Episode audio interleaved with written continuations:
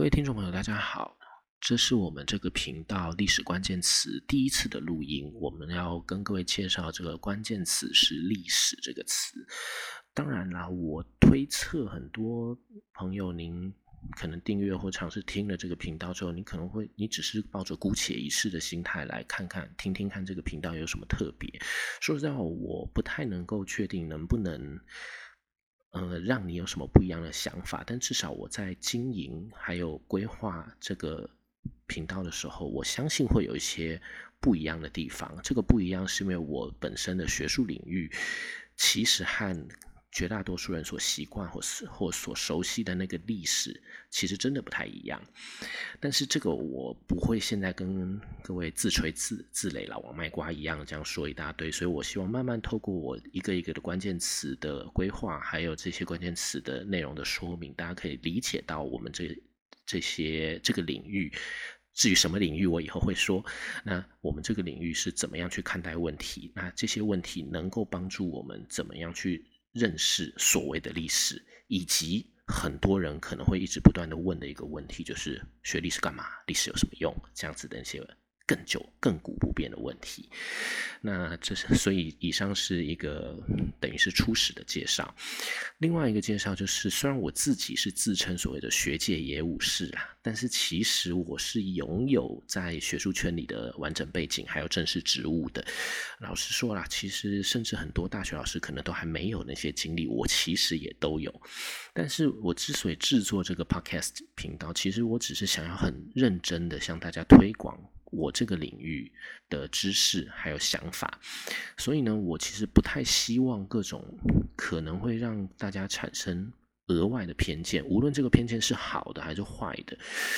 呃，都来理解我这个频道，就是我比较天真，我希望用一个，就我很天真的希望大家能够从内容来评估这个频道对你有没有帮助，有没有什么影响。所以啦，就算以后万一真的这个频道做出点名堂，以后可能会有人猜得到我是谁，那我也绝对不会在这个频道里面承认就是了。那然后呢？我也只是说，万一做出名堂，不是要臭屁说我一定会做出名堂。所以，如果各位听众不喜欢我现在所讲的内容，来自于我的口气，就就当我只是个碎碎念的老头，不要理会这个频道就好了。这样，好，那废话不多说，我们要赶紧来进入到今天的。关键词，也就是“历史”这个词。那首先要先跟各位说的是，虽然这次的主题是“历史”这个词汇，可是我并不打算很清楚的跟你解、跟各位解释什么是历史。老实说，我也没有那个能力，因为我并不是思想文化史领域的专家，所以我只能从我自己的经验，无论是教学还是学术研究的经验里面来提出我自己的简单看法。然后再用一个比较接近通识课这样子的概念，还有程度，来提供各位听众朋友一个一个比较轻松来贴近历史，乃至于重新认识历史、体会历史，可以拿来怎么看的这样的一个机会。那我自己本身其实是所谓外交史和国际关系史的学者，而且我其实自己常常，尤其在课堂上，我都会跟同学们强调。呃，我是个国际关系的学关系史的学者。那所谓的学者，这种 scholar，这个其实是要做研究的。但其实说实在话，很多在大学里面教书的老师，他虽然一样是有博士拥有博士学位，也是所谓的助理教授、副教授乃至于教授，但其实他们可能没有在做研究。那没有在做研究的大学教师，算不算是学者？其实是一个。很有趣的问题，不过这个不是我今天要讲的主题，所以我们这边就不说了。呃，只是呢，我要说的是，我自己本身是一个国际关系史领域的学者，所以国际关系史这个词汇本身，它其实也是所谓的历史这个领域的一部分，只是我们以后才会跟各位。比较详细的去讲解什么叫做国际关系史，还有国际关系史能够对我们带来的意义在什么地方，这是以后我的规划再跟各位介绍。所以今天我们这个也不说，所以我们要进入到比较直接，就是历史这个词汇的意义。那讲到历史，其实尤其在我们华人的圈子里面，我们很容易会想到一个。词汇叫做“文史不分家”。说实在话，我自己每次听到有人在我前面讲“文史不分家”这个词，我就很想用拳头猫下去，然后讲说：“谁跟你文史不分家？”因为我真的觉得文史是分家了的。甚至以我自己的经验来说，我过去曾经在媒体里面有录制某些呃，就是相关的一些节目。我最后一次去录某一个节目里面某一个频道的节目的历历史节目，我因为我真的不想再录了，于是我就跟他们制作人说：如果你们是希望我能够在呃节目里面去多讲一点故事的话，我强烈建议各位，我强烈建议您不要再找我了，你可以找。中文系的老师，为什么呢？这是因为我那次录影录影的那个节目是在讲所谓的赵氏孤儿这个故事，但是赵氏孤儿这个故事本身，它虽然像是一个历史事件，可是实际上它是是从一个原曲的曲曲牌里面出来的一个故事，而且赵氏孤儿为什么会会红？它不是只是单纯因为它是一个。戏曲而红的，而是因为这个故事本身很符合西方的口味，所以西方人很喜欢这个故事，于是他们也会进行其他的改编。所以这个赵氏孤儿这个故事非常的红，但是红的原因其实不是历史这个因素所造成的，尤其是很重要一点是赵氏孤儿这个故事本身，虽然就是所谓的中国的二十五史的第一个开创中国二十五史的整个。嗯，规格的《史记》里面也有记载到赵氏孤儿，可是实际上赵氏孤儿可能根本不是一个事实，它根本没有在历史里面发生过。但是因为它成为了包括《史记》这些史书里面所记所载录的历史，于是我们大家就觉得它是一个历史，但可能它根本没发生。既然它没有发生，它怎么会是一个历史呢？所以呢？从这个地方，我们就会知道很多我们以为的历史，它其实不见得真的是历史。于是我就在这样子的状况里面，我就跟那些制作人，跟那位制作人说：如果以后你您真的希望我来讲故事的话，希望有学者来讲故事的话，我强烈建议你们去找中文系的老师，因为中文系他们就真的是讲故事的。当然啦，其实中文系的研究方法，我在这里没有办法跟各位细说，因为我自己不是那那那个领域的，我也不懂。可是至少我可以确定的就是，其实历史真的不是故事而已。那说到历史，并且把历史以故事来去理解的，其实有一个网站就叫做故事。这个网站其实很不错，有里面有很多很有趣，也相当甚至有建设性。的帮助我们更了解历史、贴近历史、亲近历史、喜欢历史的那些内容，所以我并不是否定或是批评它。不过我不过我必须要跟各位听众强调的一点就是，那个绝对不是全部的历史呈现方式。另一方面，各位也可以回想一下，有些朋友，譬如说您订阅了这个频道，听了这个频道的原因，很可能就是因为你可能喜欢故事、喜欢历史。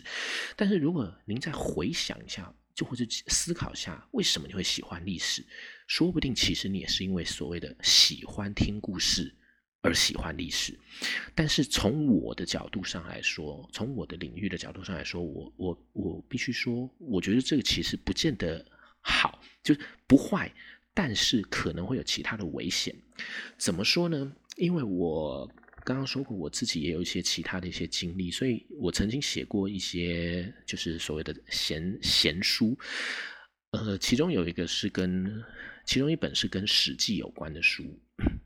所以我干脆用我自己的经验来跟各位说一说，就是所谓的这这本书里面一些小故事。譬如说，我曾经写到一个《史记》的故事里面，这个《史记》这个《史记》里面所记载这个故事是这是这样子，他说刘邦。就是汉高祖刘邦，他为什么会崛起？是因为他有得到所谓的天命。这这个得到天命是怎么？这段如何证明汉高祖刘邦得到天命呢？在《史记》里面的故事是这个样子。他说，呃，原文差不多，原文不说。总之就是汉高祖刘邦喝了酒，然后他就晚上就经过了一个地方，然后呢。经过这个地方之后，他先叫其中一个他的兄弟往前去探路，探路人回来就说前面有大蛇挡道，所以不要过去好了。可是因为刘邦已经喝醉了，就虽然没有酒驾了，但是他喝醉了嘛，所以他就就说什么。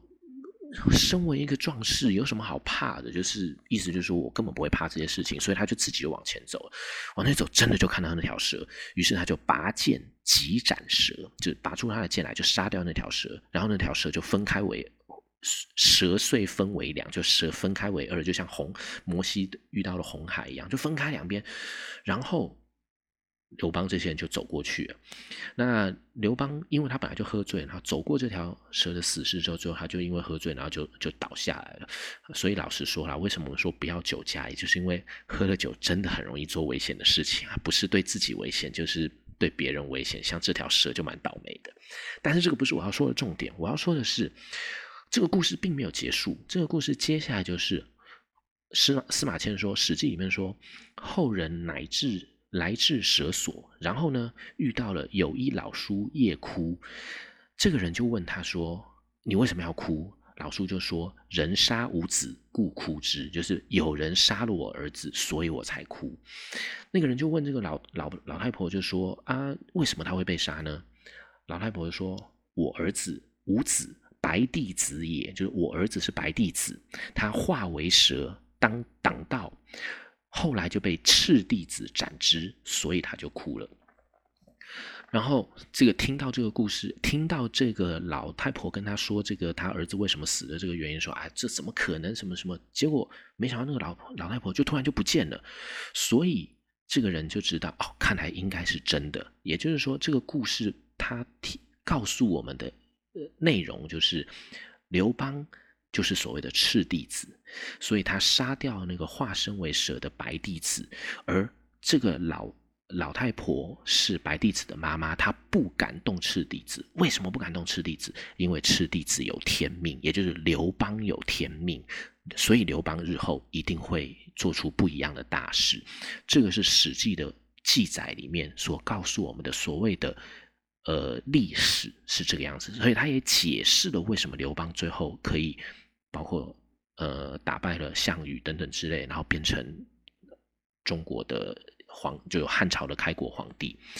可是这个故事本身非常动人，很有趣，但是你觉得合乎常理吗？你看到里面的夜哭，五子化为蛇，忽不见。你会跟这个这个人一样吗？你想想看，如果今天你在晚上到了一个丛那个沼泽丛林里面，看到一个老太婆在那边哭，你会跑去问她，你为什么要哭吗？有可能吗？你第一时间一定想到她是鬼吧，她是妖怪吧？你一定是吓得躲开逃走，怎么可能跑过去问她？但是故事里面是这么说的，故事里面他说，人他他不但那个人不但看到了，而且还跑去问了。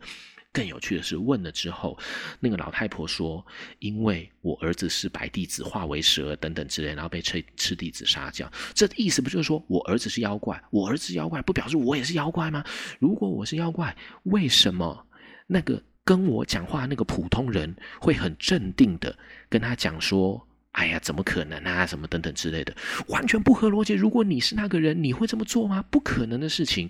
所以。这些故事，当我们在看的时候，我们会觉得这些故事很有趣，我们会觉得这些故事很动人，而它又写在正史里面，我们就会觉得它就是所谓的历史。可是，你只要稍微把自己放到那个情境里面，你就会发现它不合理呀，根本不可能啊。所以呢，呃，对岸有位世界级的冷战国际史的学者沈志华老师，他就说，他选择研究课题的方法就是。有些事情啊，你看起来不大合逻辑，可能背后就有问题。然后呢，他就会透过这样的可去，透过这样的怀疑去找比较可靠的史料来探讨，最后题目就会出来，就研究的题目就会出来。这个如果呃，听众各位各位听众有一些是，比如说研究生的话，其实这对这这其实对研究生是很有启发的事，因为很多研究生都很苦恼某一个事情，就是找题目写论文这个事情。如果你听了沈志华老师的意见，你就会觉得好像其实没有这么困难。但是这个概念和细节，我们以后可以再讲其他关键词，或者譬如说档案啊什么之之类的时候，我们再来聊聊这个话题。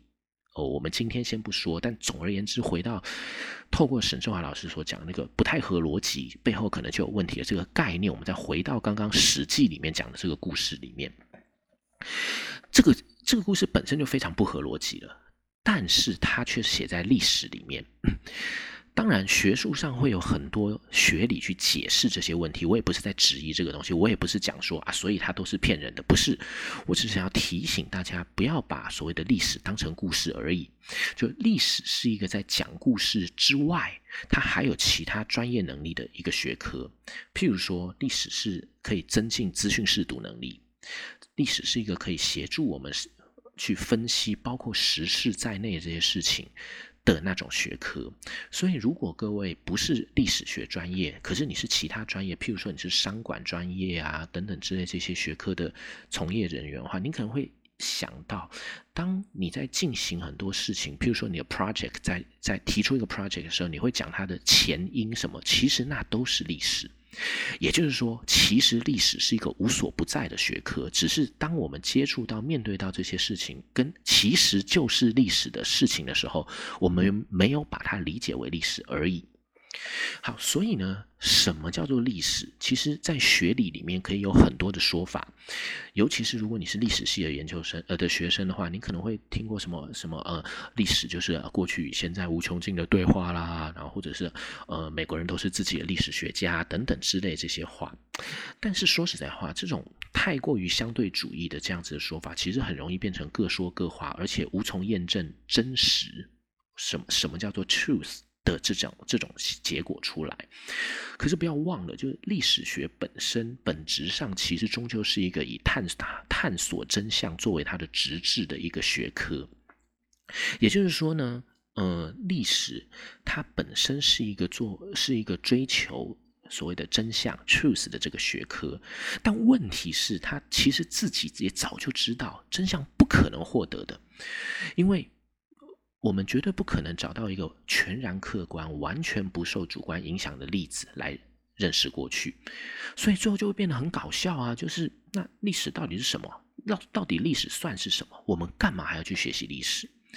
所以这个不只是我们一般的听众。会就是非历史学出身的听众会觉得很很疑惑，甚至尤其是你现在是中学生、